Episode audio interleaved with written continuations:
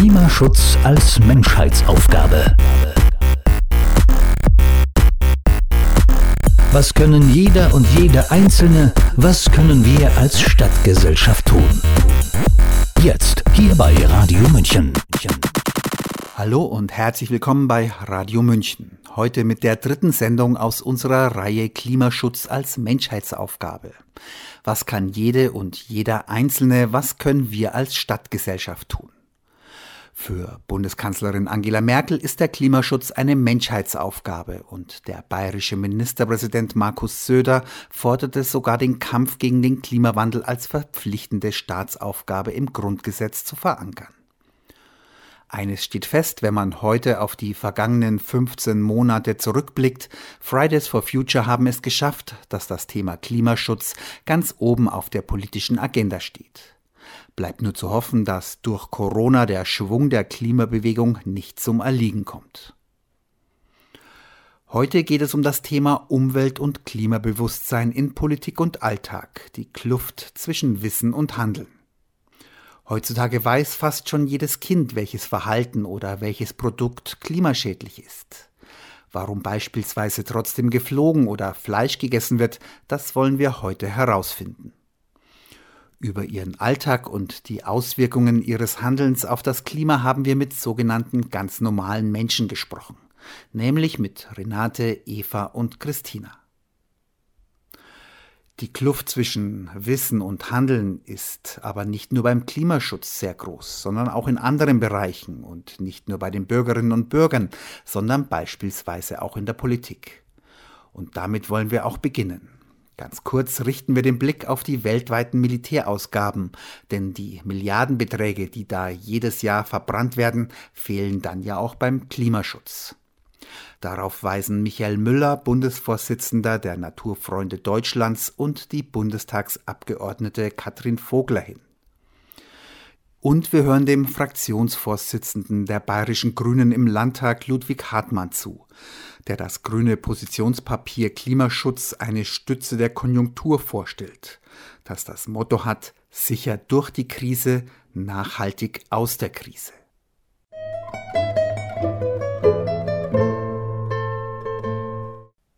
Ganz zu Beginn der Sendung ein paar Worte zu jenen Politikern, bei denen die Kluft zwischen Wissen und Handeln besonders groß ist. Veranschaulicht an der Corona-Krise.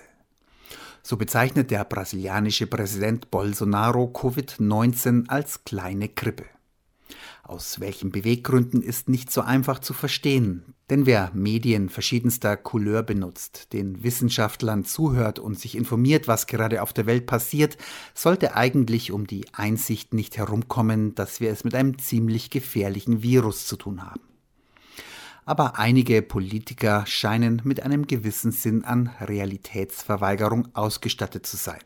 Oder es ist ihnen egal, vielleicht weil sie aus welchen Gründen auch immer der Ansicht sind, das Virus trifft sie bzw. ihr Land nicht, oder es ihnen einfach politisch nicht in den Kram passt.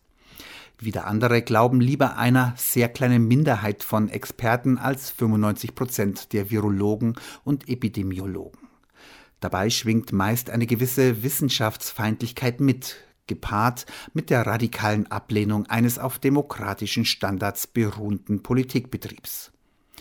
Dass eine solche Politik Menschenleben kostet, das zeigt sich gerade in Brasilien, wo sich das Virus gerade rasend schnell ausbreitet. Parallelen zum Umgang mancher Politiker mit der Klimakrise sind da durchaus erkennbar. Bestes Beispiel dafür ist US-Präsident Donald Trump, den man getrost zu den Klimawandelleugnern zählen kann. Die Folgen seines Handelns bzw. Nichthandelns werden wir allerdings erst Jahrzehnte später spüren.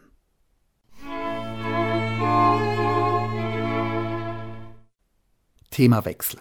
Und auch hier ist die Kluft zwischen Wissen und Handeln deprimierend groß. Es geht um die weltweiten Militärausgaben. Die Ausgaben für Militär- und Rüstungsgüter sind im Jahr 2019 weltweit deutlich angestiegen. Laut dem schwedischen Friedensforschungsinstitut SIPRI gaben die Staaten im vergangenen Jahr über 1,9 Billionen Dollar dafür aus. Das ist der höchste Zuwachs seit zehn Jahren. Diese bedrückenden Rekordwerte diskutierte das International Peace Bureau IPB auf einer Online-Pressekonferenz mit Michael Müller, Bundesvorsitzender der Naturfreunde Deutschlands und der friedenspolitischen Sprecherin der Linkspartei im Bundestag, Katrin Vogler. Sie kritisiert zunächst mit deutlichen Worten die Bundesregierung. Unter den zehn Ländern mit den höchsten Militärhaushalten liegt Deutschland mit einer Steigerung von zehn Prozent an der Spitze, was die Steigerungen angeht und ist damit eben Aufrüstungsweltmeister. Gerade jetzt in der Corona-Krise sehen wir auch die gravierenden Folgen, wenn Sozial- und Gesundheitssysteme nicht voll funktionsfähig sind. Und genau in dieser Situation muss Deutschland auch umdenken, muss die Bundesregierung auch umdenken wenn wir den aktuellen Militäretat jetzt schon von über 50 Milliarden Euro nach NATO-Kriterien, also es ist ja nicht nur der Rüstungsetat, die SIPRI-Zahlen geben nur die Rüstungshaushalte wieder, aber nach NATO-Kriterien sind ja auch andere Dinge enthalten, die in anderen Haushaltsposten drin sind. Er soll weiter steigen um mindestens zwei Milliarden Euro. Es werden milliardenschwere Anschaffungen geplant, wie zum Beispiel 90 Eurofighter und 45 F-18 Kampfflugzeuge von Boeing, von denen 30 für die sogenannte nukleare Teilhabe, also für Übungen von Bundeswehrsoldaten mit Atomwaffen am Standort Büchel vorgesehen sind. Und gerade jetzt, wo wir eben die wirtschaftlichen und sozialen Auswirkungen der Pandemie abfedern müssen, wird deutlich, wie zwingend das nötig ist, eben die Armut zu bekämpfen bedürfnisgerechte Infrastruktur zur Verfügung zu stellen und die Gesundheitsversorgung wieder in den Dienst des Allgemeinwohls zu stellen. Und da dürfen wir diese horrenden Militärausgaben nicht einfach hinnehmen. In der letzten Woche warnte der Direktor des World Food Programms, des Welternährungsprogramms, vor einer sich anbahnenden Hungerpandemie. In den armen Ländern des Südens wird jeder Cent gebraucht, um Armut zu verringern und Hunger zu bekämpfen. Mit 13,5 Prozent der weltweiten Rüstungsausgaben könnte jeder Mensch auf der Erde an jedem Tag etwas zu essen haben. Und deswegen brauchen wir eigentlich eine Vereinbarung über gezielte Abrüstungsschritte und über den gemeinsamen Kurs der Abrüstung auf dieser Welt und eine Umwidmung dieser Mittel für Soziales, für Entwicklung und für Gesundheit. Das Geld für Militärgüter fehlt jetzt angesichts der Corona-Krise, wie Katrin Vogler völlig zu Recht feststellt. Es fehlt im Gesundheitssektor, es fehlt in den Sozialsystemen. Genauso gut aber könnte man sagen, das Geld fehlt jetzt für Klimaschutzmaßnahmen. Woran liegt es, dass die Militärausgaben massiv angestiegen sind? Es ist der Wettbewerb der Großmächte, der auch ein Zeichen fehlenden Willens zur friedlichen und nachhaltigen Lösung internationaler Konflikte ist. Es ist der erneute Rüstungswettlauf vor allem der Atommächte, die alle begonnen haben, ihre Nuklearwaffenarsenale zu modernisieren. Hier wird auf sinnloseste Art und Weise Geld für militärische Güter verbrannt und das wissen auch alle Beteiligten. Nur sie handeln nicht danach aus gegenseitigem Misstrauen, aber auch aus Inkompetenz und Egomanie. Es ist nur schwer vorstellbar, dass ein Selbstdarsteller wie Donald Trump überhaupt willens, geschweige denn in der Lage wäre, ein weltweites System kollektiver Sicherheit mit aufzubauen. Aber auch Deutschland rüstet auf. Allein in den letzten fünf Jahren hat sich der Militärhaushalt von 32,4 auf 43,2 Milliarden Euro erhöht. Das sind knapp 10 Milliarden mehr in nur fünf Jahren. Gerade in Zeiten der Corona-Pandemie wirken solch gigantische Summen für Rüstungsgüter bizarr. Katrin Vogler hat es gesagt, mit nur 13,5 Prozent der weltweiten Militärausgaben hätte jeder Mensch jeden Tag eine Mahlzeit aber auch angesichts der Klimakrise wäre dringend ein Umdenken erforderlich. So ist für Michael Müller, Bundesvorsitzender der Naturfreunde Deutschlands, der größte planetarische Virus nicht SARS-CoV-2, sondern die Erderwärmung. Die ganzen Entwicklungen im Rüstungsbereich, wie generell in der Frage der zunehmenden Gewalt von Gesellschaft, muss vor dem Hintergrund gesehen werden, dass wir in einer Zeit der Zuspitzung leben eine Zeit, die man auch so nennen kann, wir erleben ein Rendezvous mit dem Schicksal. Welche Weichen wir heute stellen, werden unheimlich prägend sein. Und wenn wir sie heute falsch stellen, werden sie auch schwer zu korrigieren sein. Ich glaube, zwei entscheidende Punkte sind dabei ausschlaggebend. Erstens, dass wir es mit neuen strategischen Bedrohungen zu tun haben, die unter anderem auch darauf zurückzuführen sind, dass in den letzten Jahrzehnten die sozialen und die ökologischen Schutzschichten der Gesellschaften zerstört wurden. Und zweitens, dass wir in einem hohen Maß mit Nichtwissen zu tun haben, was Unsicherheit und auch Gewaltbereitschaft fördert. Damit diese Zeit, die jetzt auf uns zukommt, nicht zu einer Zeit der Gewalt und erbitterter Verteilungskämpfe wird, sondern wir wieder anknüpfen an die Idee von Kooperation und Verständigung und Entspannungspolitik, muss es eine breite Friedensbewegung geben, bei der die Friedensbewegung versuchen muss, mit den wichtigen gesellschaftlichen Gruppen auch zusammenzukommen. Also dazu gehört auch, dass wir den größten planetarischen Virus, der auf uns zukommt, nämlich die Erderwärmung, da genauso sehen. Das wird die größte Herausforderung sein, wobei die Erderwärmung quasi das Fieber ist, das das Immunsystem der Erde zerstören wird. In dieser Situation kann man nur das unterstützen, was der Papst in seiner Osterbotschaft gesagt hat. Die Menschheit braucht Brot, sie braucht keine Bomben. Und er hat ganz bewusst diesen Konflikt gewählt. Er knüpft damit aus meiner Sicht ja an an die Ideen der Friedensbewegung, also an, vor allem an der Idee, dass es wahnsinnig ist, zu immer mehr Aufrüstung zu kommen. Also die Friedensbewegung ist wichtiger denn je, aber sie muss jetzt eine gesellschaftliche Breite entwickeln, also beispielsweise mit der Umweltbewegung zusammenkommen, aber auch mit den Sozialorganisationen zusammenkommen. Wir sehen, dass die Politik alleine offenkundig zu wenig Kraft hat, um diese Entwicklung zu verhindern. Ein Großteil will es auch gar nicht verhindern und deshalb muss es jetzt die Zivilgesellschaft werden. Michael Müller, Bundesvorsitzender der Naturfreunde Deutschlands und ehemaliger parlamentarischer Staatssekretär im Umweltministerium auf der Pressekonferenz des International Peace Bureau IPB. Vielleicht trägt die Covid-19-Pandemie zu einem Umdenken in der Rüstungspolitik bei, denn sie hat in einigen Staaten wie Italien, Spanien, Frankreich, Großbritannien, USA oder Russland sehr deutlich gezeigt, welche Folgen eine Priorisierung der Militärausgaben beispielsweise gegenüber dem Gesundheitssektor haben kann. Weniger Geld in den Rüstungssektor zu pumpen, das würde aber auch dem Klimaschutz zugutekommen.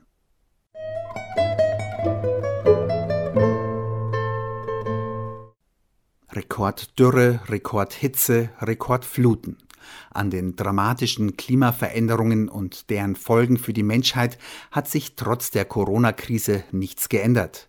Viele, wie zum Beispiel Luisa Neubauer von Fridays for Future, erhoffen sich angesichts der entschiedenen Maßnahmen der Politik in der Corona-Krise ein ebenso entschiedenes Handeln in Fragen des Klimaschutzes.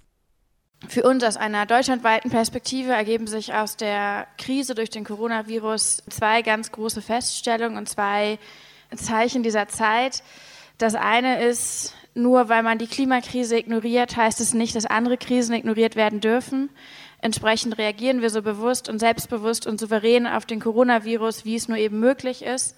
Denn klar ist, an dieser Stelle ist, liegt die Priorität notwendigerweise beim Schutz der Menschen insbesondere bei den Älteren, die betroffen sind.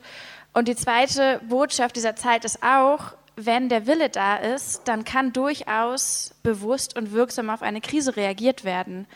Und das zeigt sich gerade, wo der Wille liegt und dass die Bereitschaft durchaus da ist bei Staaten, bei Regierungen, bei Wirtschaftsvertreterinnen und auch bei jedem Einzelnen, auf eine Krise zu reagieren. Und das ist für uns als Klimaaktivisten, als Teil der Klimagerechtigkeitsbewegung eine ganz, ganz wichtige Botschaft. Denn sie motiviert und inspiriert und zeigt auch ganz klar, was möglich ist, wenn man denn wirklich möchte. Das heißt, an der Stelle reagieren wir in aller Klarheit auf die Corona-Krise und übernehmen ganz viel von der Bereitschaft, die wir da sehen, auf das, was wir in anderen Krisen in der Welt erleben. Und das ist eben in ganz fundamentaler Art und Weise die Klimakrise sagt Luisa Neubauer von Fridays for Future Deutschland auf einer Pressekonferenz der Bewegung am 10. März in München, auf der der Klimastreik wegen Corona abgesagt wurde. Ob allerdings der Wille der Politik für echte Klimaschutzmaßnahmen in und nach der Corona-Krise noch da sein wird, ist mehr als fraglich angesichts der leeren Kassen und der immensen Steuerausfälle, die die öffentliche Hand verkraften muss. Kaum vorstellbar, dass der Klimaschutz auf der Prioritätenliste der Bundesregierung derzeit noch ganz oben steht. Kaum vorstellbar, dass sich die Bundesregierung zum Beispiel dem Druck der Autokonzerne entgegenstellt, die schon jetzt fordern, geplante Umwelt- und Klimaschutzauflagen auf später zu verschieben oder ganz abzusagen. Und die Keule, mit der die Autokonzerne drohen, ist, wen wundert's, die Arbeitsplatzkeule. Um dem Druck der Autolobby etwas entgegenzusetzen, haben die Landtagsgrünen ein umfangreiches Programm entwickelt, wie Klimaschutz und Klimaschutzmaßnahmen beim Weg aus der Corona-Krise auch zum Treiber der Konjunktur werden und Arbeitsplätze in Bayern sichern könnten. Auch in der Autoindustrie. Der grüne Fraktionsvorsitzende Ludwig Hartmann stellte das Positionspapier Klimaschutz, eine Stütze der Konjunktur, auf einer Online-Pressekonferenz am 29. April vor. Das Motto des Papiers ist sicher durch die Krise, nachhaltig aus der Krise. Und nachhaltig wirklich im doppelten Sinne.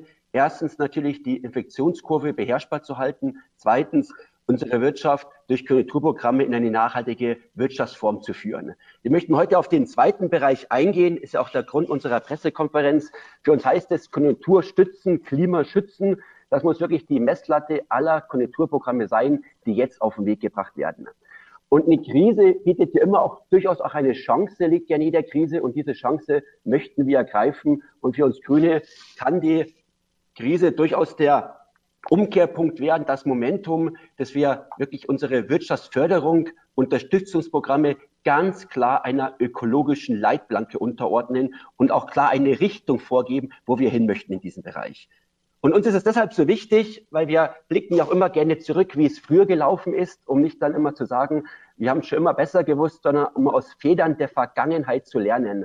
Und wenn wir zurückblicken, an, in die Banken- und Finanzkrise im Jahre 2008, 2009, da wurde wirklich der gravierende Fehler gemacht. Mit Milliarden von Steuergeldern für Konjunkturprogramme wurde keinerlei ökologische Lenkwirkung wirklich entfaltet. Das Geld ist in viel Klein-Klein verschwunden und auch die ganze Debatte, die notwendige, über, den nötigen, über die nötige ökologische Transformation unserer Wirtschaft ist wirklich in den Hintergrund geraten. Und dieser Fehler darf sich nicht wiederholen. Daraus sollten wir alle lernen und diesmal ganz klar sagen, das Geld geben wir dafür aus, um wirklich der nötigen Transformation den nötigen Schub jetzt zu verleihen. Ich möchte es ganz kurz an ein paar Punkten mal anreißen, wie wir uns das vorstellen. Ich glaube, ganz wichtig noch ist vorweg immer zu wissen, wir müssen, glaube ich, bei dieser großen Herausforderung, müssen wir raus aus diesen taktischen Klein-Klein. Wir müssen hin zu einer langfristigen Strategie. Wo wollen wir eigentlich hin? Und das heißt für uns, da möchte ich drei Punkte von unseren 23 Punkten kurz hervor oder herausgreifen. Der erste Punkt wäre die Schieneninfrastruktur. Der zweite Punkt wäre wirklich ein besseres Bus- und Bahnangebot im ganzen Land. Und der dritte Bereich, ganz aktuell auch, ja, volle Power beim Ausbau der emissionsfreien Mobilität. Zum ersten Punkt, mehrfach im Landtag in den letzten Monaten oder Jahren immer wieder diskutiert. Gewaltiger Investitionsstau, den wir in der Schieneninfrastruktur haben. Wir Grüne haben uns zum Ziel gesetzt, wirklich den Anteil der Fahrgäste im ÖPNV in diesem Jahrzehnt noch zu verdoppeln. Und dafür brauchen wir gewaltige Investitionen in das Schienennetz, in Bahnhöfe, in barriere, barrierefreie Bahnhöfe, natürlich auch in das Wagenmaterial. Und wir stellen uns folgende Summe vor, der wirklich in den nächsten Jahren pro Jahr da zwei Milliarden Euro für auszugeben, um die Infrastruktur auf Vordermann zu bringen. Es ist eigentlich ein gewaltiger Investitionsstau der letzten Jahre, der dort liegen geblieben ist, den man jetzt abarbeiten kann. Es zeigt den Weg in die Zukunft, schafft Arbeitsplätze, sichert Arbeitsplätze und gibt uns eigentlich eine Infrastruktur, die wir für, ja, für die nächsten Jahre auch dringend brauchen. Zweiter Bereich, stündlich mobil mit Bus und Bahn. Das ist unsere grüne Mobilitätsgarantie in ganz Bayern von 5 Uhr in der Früh bis 12 Uhr mitternachts ein Bus- oder Bahnangebot. Und ich glaube, das ist ganz wichtig in der Krise jetzt, wenn es um Konjunkturprogramme geht, auch daran zu denken, das voranzubringen, was den Menschen im ganzen Land hilft. Und es ist natürlich ein Bus- oder Bahnangebot, wo man sich in ganz Bayern darauf verlassen kann. Der dritte Punkt möchte ich etwas ausführlicher machen, auch aufgrund der aktuellen Debatte, die ja gerade seit ein paar Tagen in den Medien läuft. Das ist bei uns das Thema, und da geht es wirklich darum, ich habe am Anfang davon gesprochen, nicht die Feder aus der Finanz- und Bankenkrise sozusagen zu wiederholen. Da gab es damals die Abwrackprämie, wo eigentlich Autos, die gerade mal sieben Jahre alt waren, also ein altes, dreckiges Auto sozusagen wurde durch ein ja bisschen weniger dreckiges, fossiles Auto ersetzt. Und das war mit viel Geld für uns Grüne komplett der falsche Weg. Da hat man wirklich die Chance vertan, die nötige Transformation voranzubringen. Und das heißt für uns jetzt, wenn es um die Unterstützung der Automobilindustrie geht, und da muss man schon so ehrlich sein, die ja auch vor der Corona-Herausforderung durchaus in der Krise war. Das zieht sich ja über mehrere Monate bereits. Da steht ein großer ja, Transformationsprozess steht an. Und es ist ja jetzt auch schon unstrittig, das saubere Auto der Zukunft, das wird gebaut werden. Die Frage ist eher, wo es gebaut wird. Und wir Grüne möchten, dass es bei uns in Bayern gebaut wird, in München, in Ingolstadt und so weiter. Und dafür muss dann ganz klar sein, wenn es Kaufanreize für neue Autos gibt, die darf es nur geben für ja, emissionsfreie Autos, für E-Autos, bloß nicht für Autos, die auf dem fossilen Verbrennungsmotor setzen. Das wäre vollkommen der falsche Weg. Da würden wir nicht in die Zukunft investieren, sondern würden wir eigentlich in das Gestern investieren und es kann nicht in unserem Interesse sein. Natürlich gehört auch mit dazu, die Ladeinfrastruktur zügig voranzubringen. Ich finde immer das Beispiel Baden-Württemberg, eine schöne Richtschnur. Die haben es geschafft, in einem Raster übers ganze Land alle zehn Kilometer eine normale Ladestation, alle 20 Kilometer eine Schnellladestation zu installieren. Das wäre ein Netz, was wir in Bayern auch zügig voranbringen möchten. Ich glaube, ganz wichtig für uns alle ist, wenn wir so viel Geld ausgeben müssen, um die Kultur zu stützen, das werden Milliarden sein, die unsere Kinder eines Tages zurückbezahlen müssen. Dann ist es doch unsere Verantwortung, das Geld auch so zu investieren, dass es in ihrem Interesse ist. Da geht es wirklich darum, die Weichen zu stellen. Man kann es auch anders sagen, vielleicht besser, die historische Chance, die wir haben, auch zu ergreifen und konsequenten Klimaschutz voranzubringen mit diesem Geld. Das sichert Arbeitsplätze, schafft zukunftsfeste Arbeitsplätze und es wird auch dann diesen, ja, diesen gewissen nötige Unterstützung geben, Innovationen, die wir oft schon in den Schubladen haben, wo viele im Land dran tüfteln, die wirklich zum Durchbruch zu verhelfen und damit auch unseren Wirtschaftsstandort nachhaltig zu sichern. Und wenn wir erlebt haben in den letzten Wochen, wie im ganzen Land ein Zusammenhalt entstanden ist, der wirklich gelebt wird. Junge Menschen nehmen sich zurück, um Ältere zu schützen, was ihre Freiheitsrechte angeht. Ich glaube, dann ist auch ganz wichtig, wirklich zu sagen, und ich würde es als Art neuen Generationsvertrag gerne sehen, was wir jetzt bei der Krise gezeigt haben, wie wir da zusammenstehen können. Genauso packen wir jetzt die Herausforderung an, Kampf gegen die Erdüberhitzung. Und das wäre dann im Interesse unserer Kinder und Enkelkinder. Soweit der grüne Fraktionsvorsitzende Ludwig Hartmann, der auf einer Online-Pressekonferenz das Positionspapier Klimaschutz, eine Stütze der Konjunktur vorstellte. Hartmann und die grüne Landtagsfraktion wollen die Konjunktur ankurbeln und setzen dabei auf ein grünes Wachstum. Sei es beim Bauen und Wohnen, bei der Mobilität, bei der Energieversorgung oder in der Landwirtschaft. Das ist lobenswert angesichts einer massiven Wirtschaftskrise im Land. Ein solches Programm könnte durchaus einen Beitrag leisten beim Umbau der Wirtschaft zu einer Green Economy. Aber auch hier kann man auf die Kluft zwischen Wissen und Handeln bei den Klimaexperten von Bündnis 90 Die Grünen verweisen. Denn ob grünes Wachstum bzw. ein grüner Kapitalismus den Klimawandel stoppen kann, der ja das Überleben der menschlichen Zivilisation als Ganzes bedroht, die Ressourcenverschwendung eindämmen und unser Ökosystem intakt halten kann, daran zweifeln viele Wissenschaftler und Experten. Sie plädieren für eine Wachstumsrücknahme, für ein Postwachstum und fordern eine sozialökologische Transformation unserer Wirtschaftsordnung. Die Corona-Krise wäre eigentlich ein guter Zeitpunkt, nicht nur darüber nachzudenken, sondern auch in diesem Sinne zu handeln. Das aber ist in der angespannten Lage und Stimmung im Land gerade nicht mehr zu erwarten. Wir haben eine große Chance hin zu einem anderen Wirtschaften wohl schon verpasst. Radio, Radio. München. Radio München. Sie haben Radio München eingeschaltet, heute mit der dritten Sendung aus unserer Reihe Klimaschutz als Menschheitsaufgabe.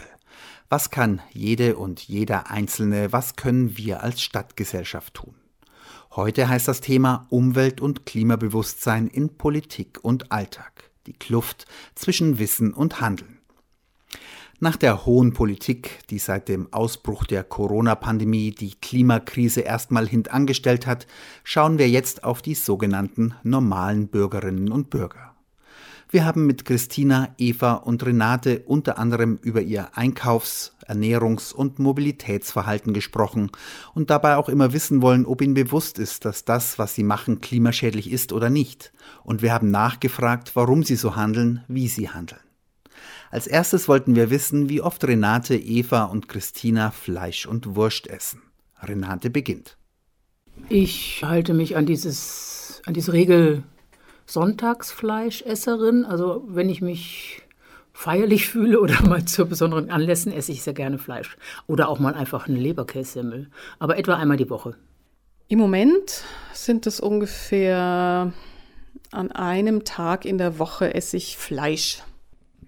Ich esse nie Fleisch und Wurst, weil ich Vegetarierin bin seit knapp 20 Jahren. Sagt Christina und zuvor war Eva zu hören, die wie Renate einmal die Woche Fleisch oder Wurst isst. Für Christina hingegen ist die Sache klar, warum sie kein Fleisch und keine Wurst zu sich nimmt.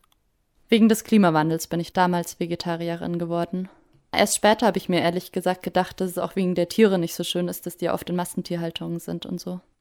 Ich habe oft drüber nachgedacht. Ich habe vegan gelebt, ich habe vegetarisch gelebt über viele Monate und halbe Jahre, Jahre. Aber ich bin zu einem anderen Schluss gekommen, was den Fleischkonsum betrifft. Beim Fleischkonsum geht es mir darum, dass ich die Ausgewogenheit der Ernährung für wichtig halte und die vegane Argumentation ist für mich primär das Leid der Tiere. Und da kann ich kaum mitgehen, weil wenn ich anfange, Lebewesen zu beurteilen, sozusagen, welches Leben lebenswerter ist, ob jetzt das eines Tieres oder einer Pflanze, bin ich schon raus und dann müsste ich mich von Licht ernähren und das soweit sind wir noch nicht. Dieses Tierschutzargument zählt insofern, dass ich mich stark dafür einsetze, dass, eine, äh, dass keine Massentierhaltung stattfindet, dass keine Tiertransporte stattfinden, dass eine Tierhaltung ermöglicht wird, die den Tieren so lange ein gutes Leben ermöglichen, bis es eben zu Ende ist. Und äh, ansonsten vom Thema Klima her finde ich eine extreme Reduktion des Fleischkonsums für sehr, sehr sinnvoll, überhaupt kein Fleisch mehr zu essen. Das wäre ein krasser Einschnitt, aber da gibt's, wenn auf allen Gebieten eingeschränkt würde, würden wir schon einen großen Schritt weiterkommen. Ich will keine Tierquälerei, ich will den Klimaschutz, ich will einfach, dass so wenig Tiere gehalten werden, wie es artgerecht ist. Und dann kann man halt einfach nur einmal in der Woche Fleisch essen. Oder noch weniger vielleicht. Ich helfe immer auf dem Bauernhof von meiner Schwester, die eine Demeterbäuerin ist. Und da werden die Kühe gestriegelt und äh, sogar auch beim Sterben begleitet. Und also sie müssen dann natürlich irgendwann sterben, weil sie Nutztiere sind. Aber sie haben wirklich ein schönes Leben gehabt und das hat meine Schwester ihnen gegeben. Und da esse ich dann auch gerne das Fleisch. Aber ich sehe auch ein, dass ich zum Beispiel Kulturfleisch, wie das der Richard David Precht vorschlägt oder wie das so erforscht wird, also ich kann mir auch so sowas vorstellen, aber so ein Grillwürstchen oder ab und zu so ein Fleischpflanzer, ja, ich weiß auch nicht warum, aber ich esse schon das gern oder so ein Salamibrötchen. Renate hat den Begriff Kulturfleisch und den Philosophen Richard David Precht angesprochen. Der fordert nämlich die Züchtung von Fleisch in der Petrischale, das aus Nackenzellen von Kühen gezogen werden kann, was ja schon erforscht und praktiziert wird. Ein solches Fleisch ist nach Ansicht von Brecht ethisch und ökologisch besser, auch nicht mit Antibiotika belastet und könnte sogar den Hunger in der Welt bekämpfen. Mal schauen, ob sich Kulturfleisch in ein paar Jahrzehnten wird durchsetzen können. Kommen wir zum Einkauf von saisonalen Produkten. Renate beginnt. Das versuche ich schon hauptsächlich. Aus Klima- und Regionalisierungsgründen, weil es einfach vernünftig ist, Transport zu vermeiden. Manchmal aber ich achte nicht so sehr darauf. Aus pragmatischen Gründen.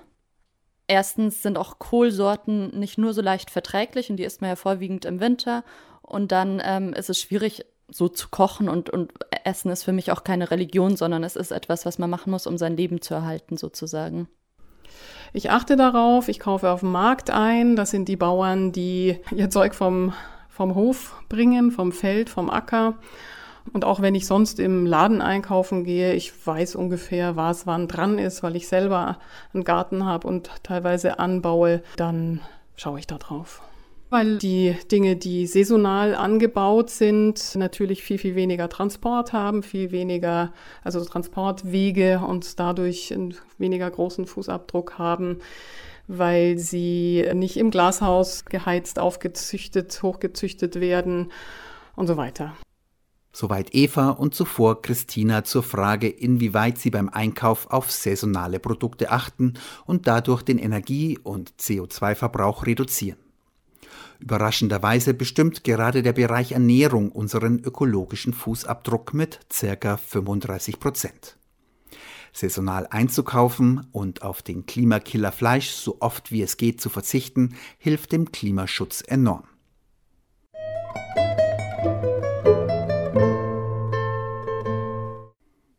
Kommen wir zum Thema Konsum, zum Einkaufen und Shoppen. Die Frage, wie wir einkaufen, spielt ebenfalls eine wichtige Rolle, denn der Einkauf bestimmt 18 Prozent unseres Fußabdrucks. Wir wollen von unseren Interviewpartnerinnen wissen, welchen ungefähren Anteil bei den Ausgaben pro Monat Konsumgüter eingenommen haben, vor der Corona-Krise. Einen eher großen oder eher kleinen und zu Konsumgütern gehören dabei Kleidung, Unterhaltung, aber auch Restaurantbesuche etc. Christina beginnt. Konsumgüter, also materielle Konsumgüter wie Kleidung oder Unterhaltungsartikel oder so, habe ich sehr, sehr, sehr wenig, um fast zu sagen, gar nicht gekauft. Also Kleidung nehme ich nur geschenkte oder vererbte. Und wenn, gebe ich mein Geld aus oder habe ich mein Geld ausgegeben für kulturelle Veranstaltungen oder eben auch Restaurant- und Café-Besuche. Ich würde mal sagen, vielleicht 200 Euro im Monat. Also Cafés, Restaurants hatten einen höheren Stellenwert. Klamotten, Unterhaltung, äh, da würde ich jetzt einschätzen, dass ich sehr, sehr wenig ausgebe, weil ich das Glück habe, immer bedacht zu werden von Freunden. Wir tauschen Klamotten aus oder sie geben mir ihre, von denen weiß ich auch, oder die, die sehe ich immer gerne an, deswegen weiß ich, dass das ein guter Geschmack ist. Dann kann ich das tragen. Und ich hasse einkaufen, ich hasse auch Klamotten einkaufen und deswegen bin ich da sehr dankbar. Ich kaufe Kleidung nur gebraucht. Das meiste geht in die Restaurants und das freut mich eigentlich jetzt auch zu hören, dass die Restaurants die Branche sind, die am wenigsten am Profit orientiert arbeiten. Also da gibt es einfach keine profitträchtigen Konzerne. Das sind eigentlich alles Kleinunternehmen. Ich habe mir äh, sogar die Zahl gemerkt, die verdienen im Durchschnitt 2000 Euro im Monat Familieneinkommen. Das heißt, in der Gastronomie das Geld zu lassen, ist auf jeden Fall immer das Beste sagt Renate und empfiehlt, unser Geld in der Gastronomie zu lassen, die es, wie wir alle wissen, derzeit wirklich gut gebrauchen kann. Wir wollen von den dreien aber noch wissen, ob sie beim Einkauf von Konsumgütern auf die Produktionsbedingungen achten, also darauf schauen, ob sozial und umweltverträglich produziert wurde. Eva beginnt. Normalerweise schon, ja. Das kommt immer darauf an, wie die Beschaffung ist, ob man das jetzt irgendwie ganz kompliziert bekommen kann oder ob es äh, ähm, einfach geht. Also normalerweise, wenn ich mal eine Klamotte kaufen sollte, dann schaue ich schon, wo es produziert ist, welche Qualität es hat natürlich, ob es irgendein Siegel hat, ein Biosiegel. Und bei den Elektronikgütern auch und versuche halt auch bestimmte Marken zu meiden, die ich von denen ich meine, dass sie ähm, besonders schädlich produzieren oder besonders ähm, wenig auf die Umwelt achten.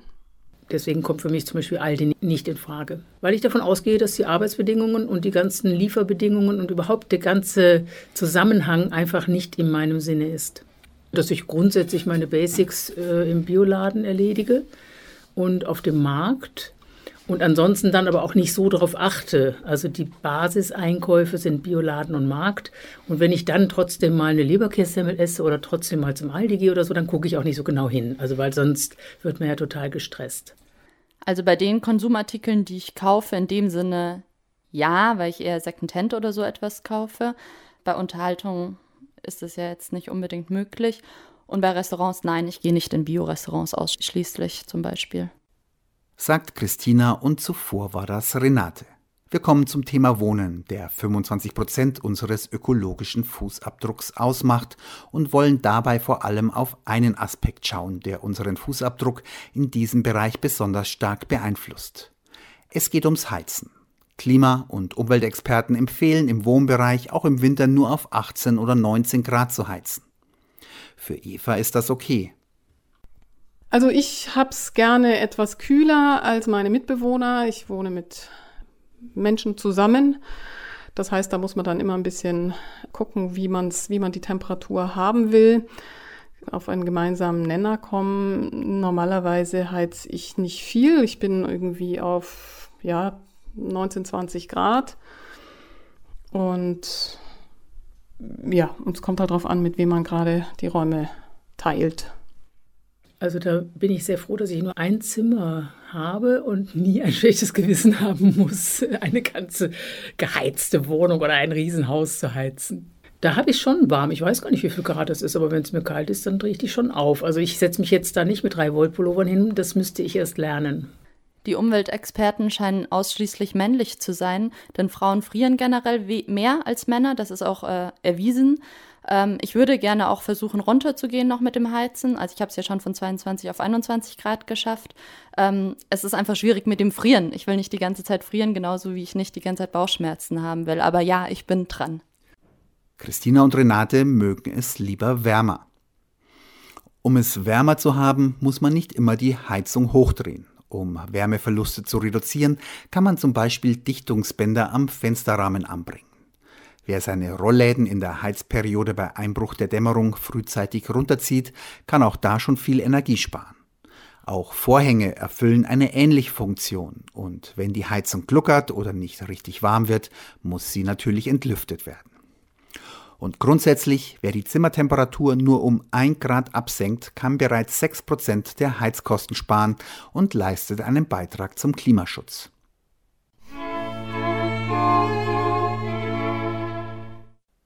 Nächstes Thema ist die Mobilität. Bei der Berechnung des ökologischen Fußabdrucks macht der Bereich Mobilität immerhin 22 Prozent aus. Wir fragen unsere Interviewpartnerinnen, ob sie ein Auto besitzen oder fahren. Renate antwortet als Erste. Naja, das fand ich immer schon unvernünftig und in München braucht man es einfach nicht. Und vor allen Dingen, wenn ich eins hätte, würde ich es wahrscheinlich auch benutzen, weil so heldenhaft bin ich nicht.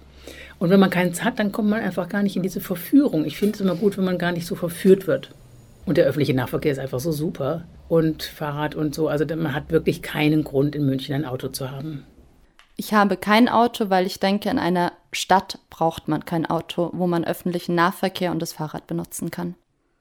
Also ich hatte ganz, ganz, ganz lange gar kein Auto, also viele, viele Jahre keines. Und jetzt teile ich mir ein Auto und weil ich verschiedene Strecken fahren nicht anders bewältigen kann, als mit dem Auto zu fahren, leider. Sonst hätte ich keines. Ich bin froh, dass ich mir eben eins teilen kann und somit die, sowohl die Kosten als auch die Umweltbelastung damit reduzieren kann. Sagt Eva und zuvor war das Christina. Und ja, in der Tat, in der Stadt brauchen wir eigentlich keine Autos. Trotzdem konnte man in der Süddeutschen Zeitung am 21. Mai lesen, dass die Zahl privater Autos von 2015 auf 2018 um 4% auf 608.000 gestiegen sei. Noch stärker gewachsen sei der Bestand an gewerblichen Autos. Nehme man sie hinzu, hat München 540 Fahrzeuge pro 1000 Einwohner. Ein Plus von 3,4 Prozent im Zeitraum 2015 bis 2018. So schreibt die Süddeutsche Zeitung. Auf eine Verkehrswende für München zu hoffen, verbietet sich eigentlich angesichts dieser Zahlen. Ach ja, 97,7 Prozent aller Autos in München hatten Ende 2018 übrigens einen Verbrennungsmotor. Eine Neuwagenprämie, wie vom bayerischen Wirtschaftsminister Aiwanger vor kurzem gefordert, braucht es jedenfalls nicht. Das wäre jetzt das völlig falsche Signal. Neben der Fleischproduktion und dem Auto ist das Fliegen eine der größten Klimakiller. Das wissen die meisten, aber vermeiden sie auch das Fliegen? Christina beginnt. Das Flugzeug habe ich das letzte Mal vor gut vier Jahren benutzt. Ich habe aufgehört wegen des schlechten Gewissens dem Klima gegenüber. Ich denke, ich werde sicher wieder fliegen in meinem Leben, aber ich hoffe, dass ich es minimal halten kann. Ich versuche das zu vermeiden. Ich bin aber tatsächlich im letzten Jahr einmal geflogen, aufgrund einer Familienangelegenheit. Aber ansonsten versuche ich nicht zu fliegen. Und bin auch seit langem nicht geflogen. Ähm, das letzte Mal war, ja, das ist, glaube ich, sieben Jahre her oder so. Nein, ich will so leben, dass ich es auch übertragbar finde auf einen Weltdurchschnitt. Und ich habe in meinem Leben schon genug Flugreisen gehabt und das muss jetzt einfach auf meinem persönlichen Konto. Wahrscheinlich ist es sogar zu viel gewesen, aber man wusste das ja früher noch nicht so, aber jetzt fliege ich nicht mehr. Renate fliegt nicht mehr und auch Eva und Christina fliegen seit Jahren nicht mehr oder nur in Ausnahmefällen. Ihr Verhalten und ihr Denken muss jetzt nur noch in die Köpfe der anderen Bürgerinnen und Bürger.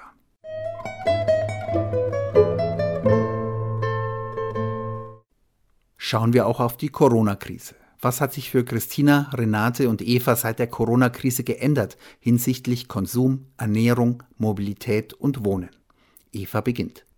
Konsum. Es hat sich insofern was geändert, dass ich, also ich meine, ich kaufe sowieso nicht viel ein. Wenn, ne? Also ich gehe sowieso nicht oft einkaufen oder so. Das mache ich sowieso nicht. Aber seit Maskenpflicht ist, gehe ich gar nicht mehr weil ich es nicht möchte und gehe auf den Markt. Die Dinge, die ich brauche, kann ich auf dem Markt kaufen und äh, hier gibt es offenbar keine Maskenpflicht, weil ich bin noch nicht angesprochen worden. Das zweite war Ernährung. Hat sich nichts geändert. Dann die Mobilität. Natürlich, ich komme nicht weg. Also ich kann nicht äh, dahin fahren, wo ich hinfahren will. Ich habe wahnsinnig Glück, dass ich den Freund so, so weit habe, dass ich das mit dem Fahrrad machen kann. Ich habe keine Lust, auch in den öffentlichen Verkehrsmitteln mir eine Maske aufzusetzen. Da kriege ich Atemnot. Das heißt, ähm, ich mache das mit dem Fahrrad, was ich hier machen kann und deswegen hat sich die Wohnsituation ja nicht geändert. Für mich hat sich persönlich eigentlich nichts verändert, außer dass ich einfach politische Hoffnungen habe und politische Befürchtungen. Ich finde es ganz schlimm, dass man jetzt keine Gefäße mitnehmen kann. Ich fürchte, dass jetzt wieder mehr Plastik und mehr Einweg benutzt wird.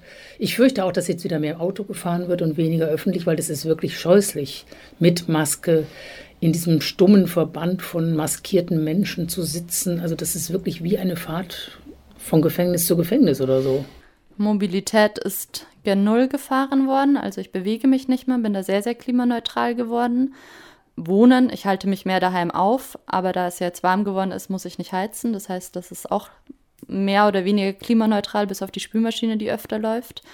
Ernährung ernähre ich mich nur noch daheim, nicht mehr in Restaurants. Das ist sicher auch besser, weil ich doch mehr Bio einkaufe. Also ich würde mal sagen, vielleicht 60 Prozent oder so, als wenn ich jetzt in Restaurants gehen würde.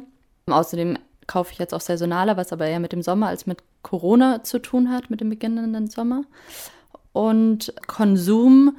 Ich konsumiere weniger, weil ich eben vor allem Dienstleistungen konsumiert habe, wie äh, Kulturveranstaltungen, die ja jetzt nicht mehr stattfinden. Und das, was ich konsumiere, versuche ich auch nach wie vor. Also wenn ich mal ein Buch kaufe oder so, bestelle ich es bei einer äh, Buchhandlung und nicht über Amazon zum Beispiel. Da hat sich nicht viel geändert. Soweit Christina und zuvor war das Renate. Wir haben die drei auch noch gefragt, ob sich ihr Leben seit der Corona-Krise entschleunigt hat und ob sie der Krise vielleicht auch was Positives abgewinnen können. Zunächst Renate, dann Christina und Eva. Ja, das finde ich schon. Ja, ja, das ist das, was alle so bestätigen und was ich auch erlebe. Ich hatte auch schon vor Corona kein besonders stressiges Leben, weil ich schon davor entschleunigt gelebt habe, da ich nur Teilzeit arbeite, bewusst dreieinhalb Tage die Woche und natürlich sind jetzt viele Veranstaltungen weggefallen und Treffen mit Freunden, aber dafür ist daheim mehr Arbeit gewesen mit dem ganzen Kochen und so weiter. Ich finde es insgesamt schon schön, Zeit zu haben für Dinge wie zum Beispiel fürs Lesen und solche Sachen, weil ich das sehr gerne mache. Also ich höre viele solche Argumente und ich kann das auch verstehen, wenn Menschen das so empfinden. Ich finde es nur sehr, sehr schade, dass man äh, von außen quasi eine aufoktroyierte Entschleunigung braucht. Ich habe mein Leben vor einigen Jahren total entschleunigt, weil äh, ich das Gefühl hatte, es ist notwendig und deswegen kann ich da nicht sagen, dass mich das jetzt positiv stimmt.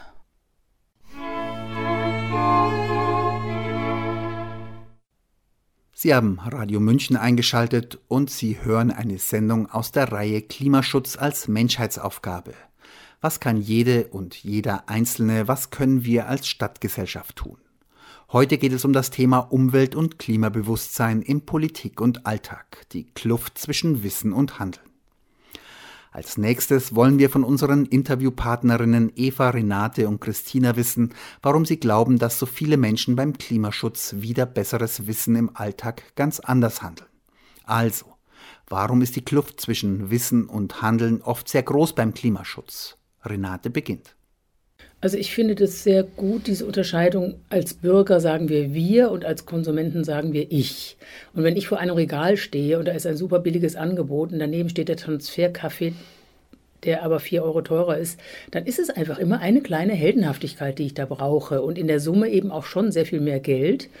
Und ich bin bereit, es aufzubringen, aber ich verstehe auch Leute, die nicht bereit sind, es aufzubringen. Es geht so einfach nicht. Das muss einfach gesetzlich geregelt werden. Es kann nicht sein, dass es auf persönlicher Heldenhaftigkeit beruht. Man wird einfach so verführt. Das ist einfach auch zum Beispiel diese Automaten überall. Also ich persönlich werde von diesen Automaten überall verführt, Süßigkeiten und auch eben überall die Angebote oder jetzt, was einem im Internet immer auf dem Bildschirm flattert, sind echte Verführungen. Man muss so wahnsinnig stark sein, um dem ständig zu widerstehen. Also das ist ja eine Propagandaschlacht, der man da ausgesetzt ist. Und ich will nicht äh, Heldin sein müssen. Natürlich liegt es am Wirtschaftssystem das auf Wachstum baut, das darauf baut, immer neue Bedürfnisse zu schaffen und auch immer mehr auf Verschleiß zu setzen und dass das alles immer kürzere Innovationszyklen sind und immer verrücktere Moden und natürlich auch immer größere Luxusbedürfnisse und immer weitere Reisen und immer größere Autos. Es ist einfach verrückt und das ist einfach der Kapitalismus. Der Kapitalismus ist in dieser Sichtweise oder der ist einfach verrückt.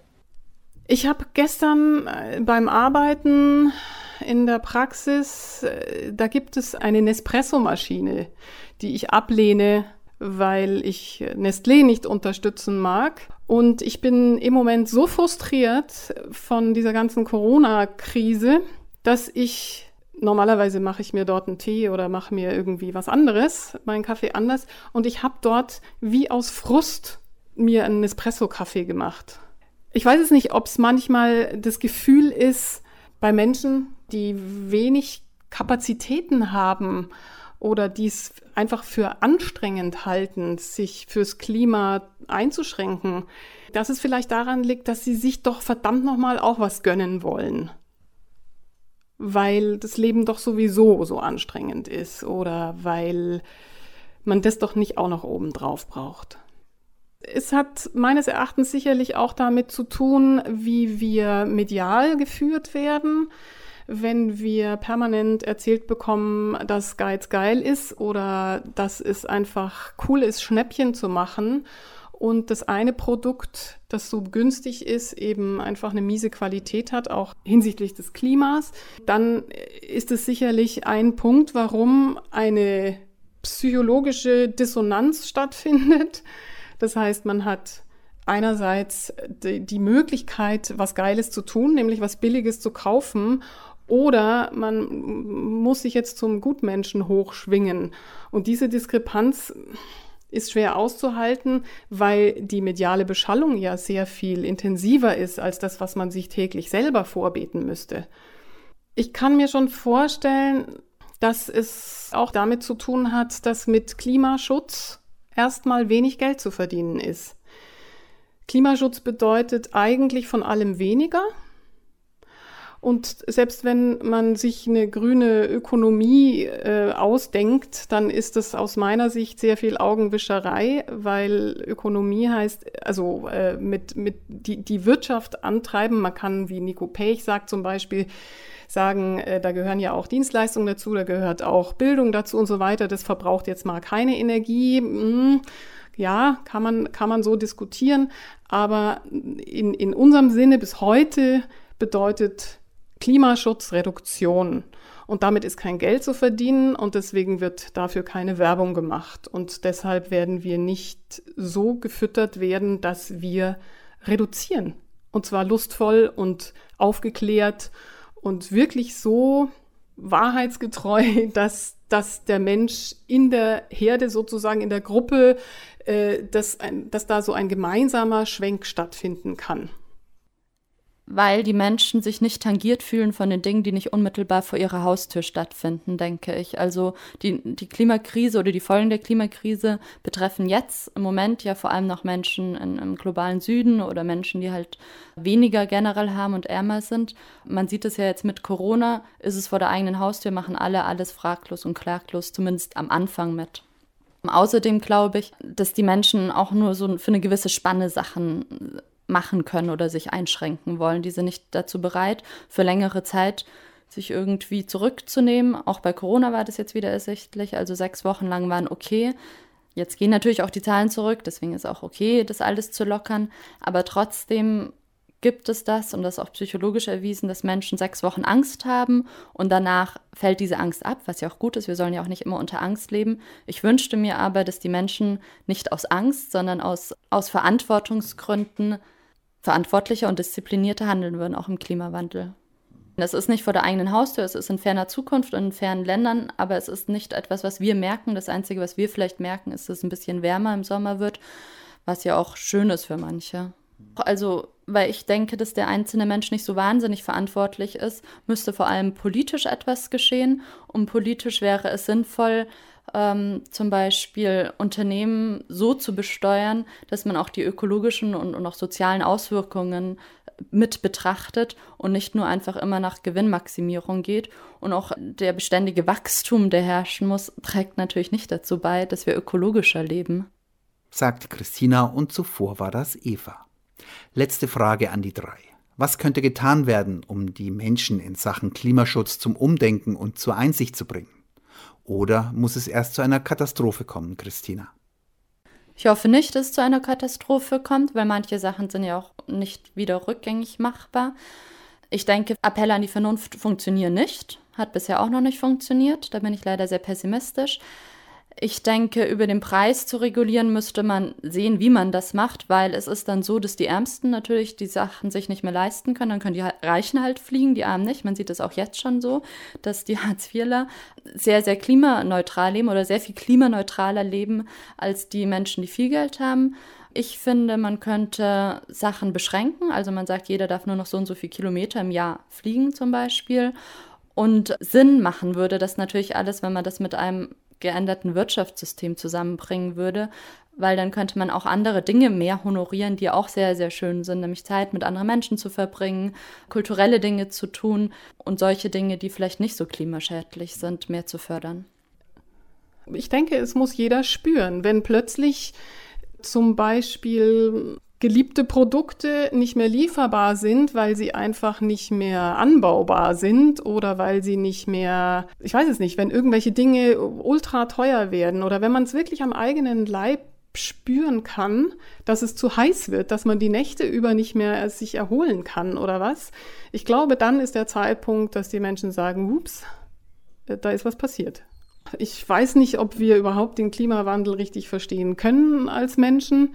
Also ich äh, traue der Wissenschaft äh, da viel zu und ich bin auch immer auf der Seite der Klimaschützer. Ob das jetzt die Wissenschaft bestätigt oder nicht, das ist mir eigentlich relativ wurscht, weil ich sowieso gerne mag, wenn wir in der Welt gut überleben können.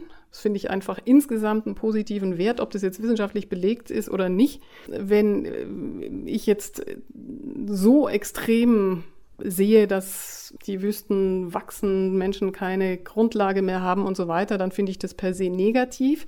Das kann man allein schon beobachten. Da brauche ich keinen Wissenschaftler, der mir das jetzt vorrechnet. Da hoffe ich einfach auf die, die Selbstheilung der Natur sozusagen, dass äh, wir nicht wirklich am Ende die sind, die alles in der Hand haben. Ja, da hoffe ich halt einfach auf diese besagte Unterscheidung zwischen Bürger und Konsument, dass man sieht, wir könnten mit weniger Arbeit weniger produzieren, hätten mehr Zeit, mehr Vernunft. Natürlich wären Lebensmittel wieder teurer, kämen aus der Region, aber wir wären auch wiederum vielleicht in unteren Lohngruppen besser bezahlt, weil sich auch die Gerechtigkeitsfrage dann durchsetzen würde. Also ich denke an eine Demokratisierung der Wirtschaft, wo einfach Sinnvolles produziert wird. Und wenn man mal all die sinnlosen Produkte auch wegdenkt, die eben durch Verschleiß und durch Frustration und durch Kompensation und durch übertriebenes Sicherheitsdenken und Modedenken Wenn das alles gemäßigt wäre, müsste man ja auch viel weniger produzieren. Also ich habe eine Vorstellung von einer sehr, sehr schönen Welt mit Fülle und mit viel Kommunikation und befriedigenden Tätigkeiten. Ich staune immer, dass nicht mehr auch die Gewerkschaften sich das zu eigen machen, dass sie ein Bild der Arbeit und der Zukunft zeichnen können, wo jeder merkt, meine Güte, das könnte wirklich ein schönes Leben sein, aber ein gemäßigtes. Soweit Renate, Eva und Christina.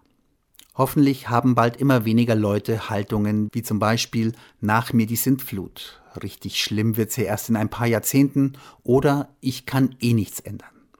Inzwischen ist es unstrittig, dass unser derzeitiges Wirtschaftssystem mit seiner Gewinnorientierung und seinem stetigen Wachstum ein Teil des Problems ist.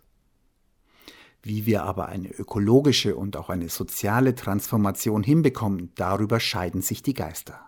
Dazu kommt, wie schaffen wir überhaupt den Übergang vom Kapitalismus in eine gemeinwohlorientierte Wirtschaft? Auch darauf gibt es noch immer keine Antwort und sie muss eigentlich jetzt beantwortet werden und nicht erst in 50 Jahren. Deswegen wäre es wünschenswert, dass die globale Staatengemeinschaft bzw. die Weltgesellschaft mindestens so massiv gegen den Klimawandel vorgeht wie gegen das Coronavirus. Denn das, was mit dem Klimawandel auf uns zukommt, ist wesentlich schlimmer als das Virus. Der Klimawandel stellt nämlich die menschliche Zivilisation, so wie wir sie heute kennen, insgesamt in Frage. Und damit sind wir am Ende der Sendung angelangt. Verantwortlich war Dietmar Freitsmiedel, der sich auch am Mikrofon verabschiedet. Die nächste Sendung aus der Reihe Klimaschutz als Menschheitsaufgabe bei Radio München können Sie am 25. Juni um 10 Uhr hören. Das war Klimaschutz als Menschheitsaufgabe. Immer am vierten Donnerstag zwischen 10 und 11 Uhr. Hier bei Radio München.